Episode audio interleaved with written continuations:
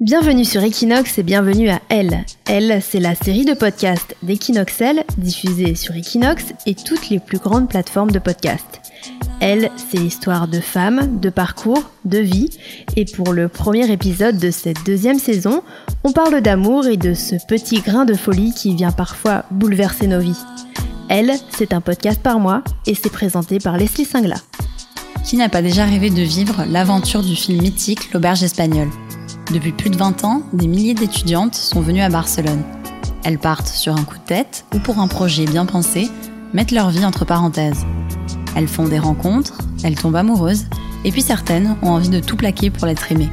Selon une étude Marie-Claire de 2011, 41% des Françaises se disent prêtes à changer de vie par amour. Elle, c'est Pauline, mon invitée du jour. Elle nous raconte son histoire de Paris à Barcelone en passant par l'Amérique du Sud. Pauline, bonjour. Bonjour. Tu as 28 ans, tu vis à Barcelone, mais tu es originaire de Paris. Oui, tout à fait. Quand tu avais 20 ans, tu as décidé de venir vivre à Barcelone dans le cadre euh, d'un Erasmus. Oui, exactement. Qu'est-ce qui t'a motivé euh, de faire Erasmus? Donc Erasmus, je rappelle, c'est de suivre des cours euh, à l'université. Voilà, c'est ça. C'est j'étais à la fac à, à, Paris en fait, et j'avais envie de découvrir un un autre pays, d'avoir un peu plus euh, d'expérience et puis d'approfondir, alors je ne sais plus comment dire en français, d'approfondir euh, une autre langue en fait. Donc Erasmus, pour moi, c'était vraiment une chance. Donc je me suis dit, bah allons-y, on peut tenter l'expérience. Et qu'est-ce qui t'a motivé de faire Erasmus? Est-ce que tu as eu un déclic? C'était un coup de tête? Ou c'était réfléchi? Alors c'était un peu particulier. Euh, j'étais à l'époque avec un garçon en fait avec qui euh, je vivais euh, à Paris et on était un peu sur la fin comme on dit. Donc voilà, je, sentais qu'il fallait que je que je parte et puis que je trouve un peu à 20 ans ma voie on va dire. Donc pour moi Erasmus c'est arrivé un, comme une opportunité. Je me suis dit bon bah allons-y. Euh, on va on va changer de vie, on va et donc euh, je me suis inscrite euh, à, à, la fac de Barcelone. Alors il faut le dire quand on préparait ce podcast, tu m'as dit que tu ne parlais pas du tout un mot d'espagnol, que tu ne savais pas dire bonjour. Enfin c'était vraiment pour l'aventure Barcelone. Voilà, exactement. Euh, je parlais pas du tout espagnol. J'ai fait des cours comme comme tout le monde, enfin comme beaucoup au collège, au lycée avec des bonnes notes, hein. mais après, euh, blackout total, euh, parce qu'il y a eu les années de fac, etc., parce qu'on ne pratique pas, et donc du coup... Euh, oui, je suis arrivée à Barcelone et effectivement, je ne me rappelais plus comment on disait bonjour. Et donc, tu arrives en septembre 2011. Comment s'est passée ton installation, tes premiers jours? Bah écoute, je suis partie un peu à l'arrache, comme on dit. C'est-à-dire que 24 heures avant, je ne savais pas du tout où j'allais dormir. Je ne connaissais personne. Euh, et en fait, par chance, quelques heures avant de prendre l'avion, euh, j'ai un ami d'un ami qui me dit écoute, euh, j'ai une copine espagnole, il y a une chambre qui se libère chez elle. elle vient de chercher dans la Sagrada Familia à 18h. Donc j'ai dit bon bah ok, allons-y parce que c'était ça ou l'auberge de jeunesse. Donc là j'étais pris en main. Et du coup tu as choisi cet appartement, enfin ça soit une colocation rapidement, c'était celui-ci ou un autre? Euh, oui, bah en fait directement, donc euh, cette jeune fille est venue me chercher euh, avec son scooter, je me rappelle, en plus j'avais jamais fait de scooter, elle me parlait en espagnol, donc j'étais un peu waouh, la vie d'Aloca commence. Et elle m'a emmenée dans son appartement avec la chambre qui se libérait. Et bah écoute, franchement, c'était devant la Sagrada Familia, à l'époque, 250 euros une, une chambre avec une fenêtre. Donc euh, pour moi, il euh, n'y avait pas de, de, raison de changer quoi. Et dans cette colocation, euh, donc tu vivais avec cet espagnol, il y avait d'autres colocataires aussi? Oui, exactement. Il y avait un, un Français. Une italienne qui est toujours ma très bonne amie aujourd'hui et, euh, et, un jeune homme espagnol d'origine euh, Brésil, Pérou, péruvien, enfin voilà. Et donc parmi ces colocs, il y en a un qui te laissera pas indifférente. il y a eu, euh, je pense, on peut dire un petit coup de foudre. Notre histoire a commencé assez rapidement et on, est sortis ensemble.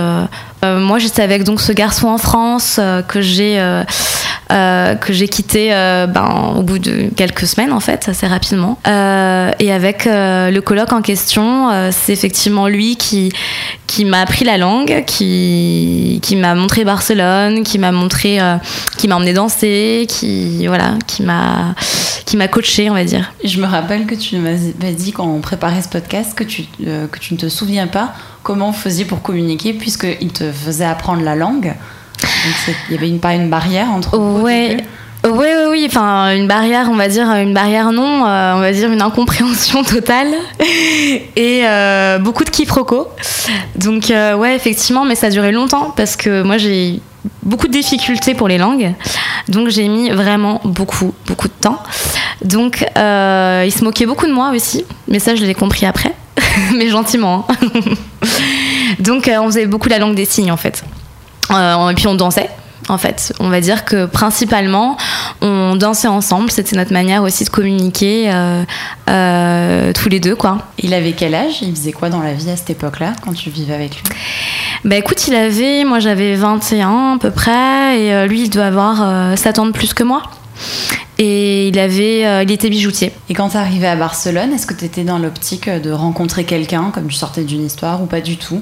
En plus, c'est marrant parce qu'on dit, oh là là, tu t'es mis en couple à Barcelone, mais c'est euh, super compliqué euh, de pas être célibataire. On a cette image de Barcelone très vida loca et tout. non, en plus, moi, je sortais d'une relation qui était assez longue, qui, qui a été un peu compliquée vers la fin. Donc, du coup, moi, c'était vraiment, j'ai la vingtaine, je profite, je sors avec mes copines, chez mes expériences, etc.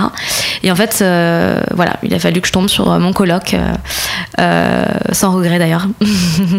Donc tu l'as dit, vous vivez votre histoire, il te fait découvrir Barcelone, tu déménages vite dans sa chambre même, mais un jour il t'annonce qu'il doit partir au bout de quatre mois.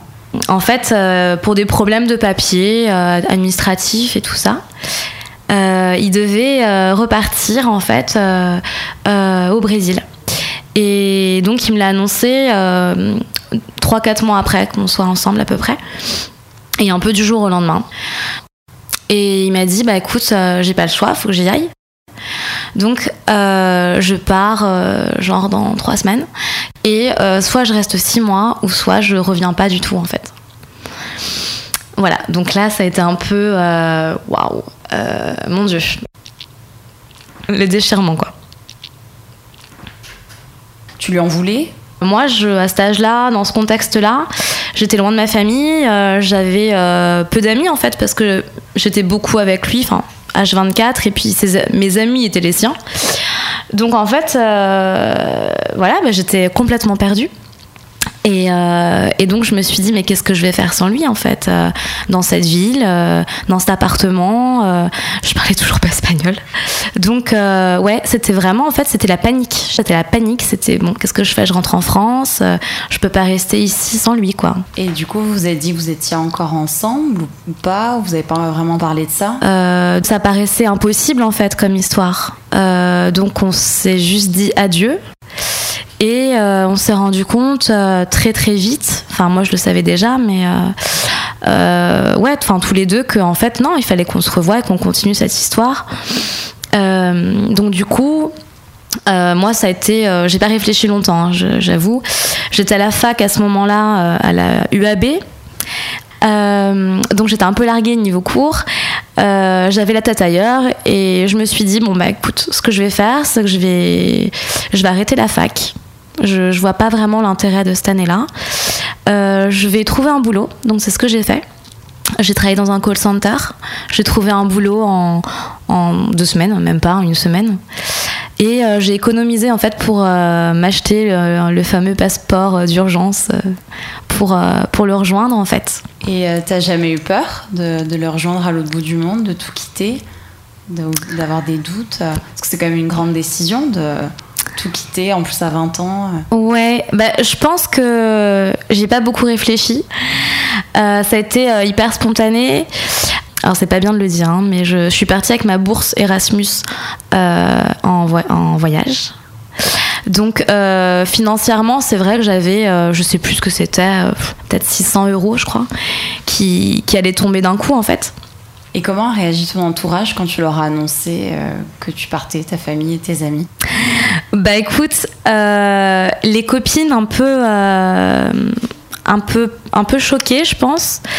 Après, je pense qu'elle me connaissait, elle savait que c'est aussi dans mon tempérament de faire un peu les choses euh, euh, spontanément. Comme je suis partie en Erasmus, je suis partie le rejoindre. Euh, bizarrement, la réaction de mes parents a été super bonne en fait.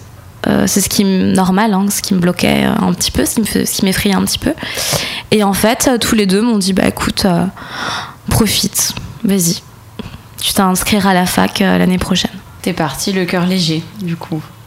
Sentir un, un peu ouais, par ta famille. Complètement. Ouais, ouais, ouais. J'avais vraiment alors, euh, aucun, euh, aucune appréhension. Toujours la petite appréhension de est-ce qu'il va venir à l'aéroport? Est-ce qu'il va pas se désister au dernier moment? Mais euh, non, même ça, je l'ai pas eu parce que voilà, on, savait que c'était super fort à ce moment-là, donc il n'y avait pas de, de, raison, quoi. Mais j'avoue, je l'ai pas vu tout de suite. J'ai un, peu eu peur sur le moment. J'ai attendu genre un quart d'heure. mais tout, s'est bien passé. Il est venu me chercher. Il a dû changer sa destination pour, pour travailler, je sais plus trop. Donc on s'est rejoint euh, à Buenos Aires. Et ensuite, euh, donc on a vécu trois semaines là-bas.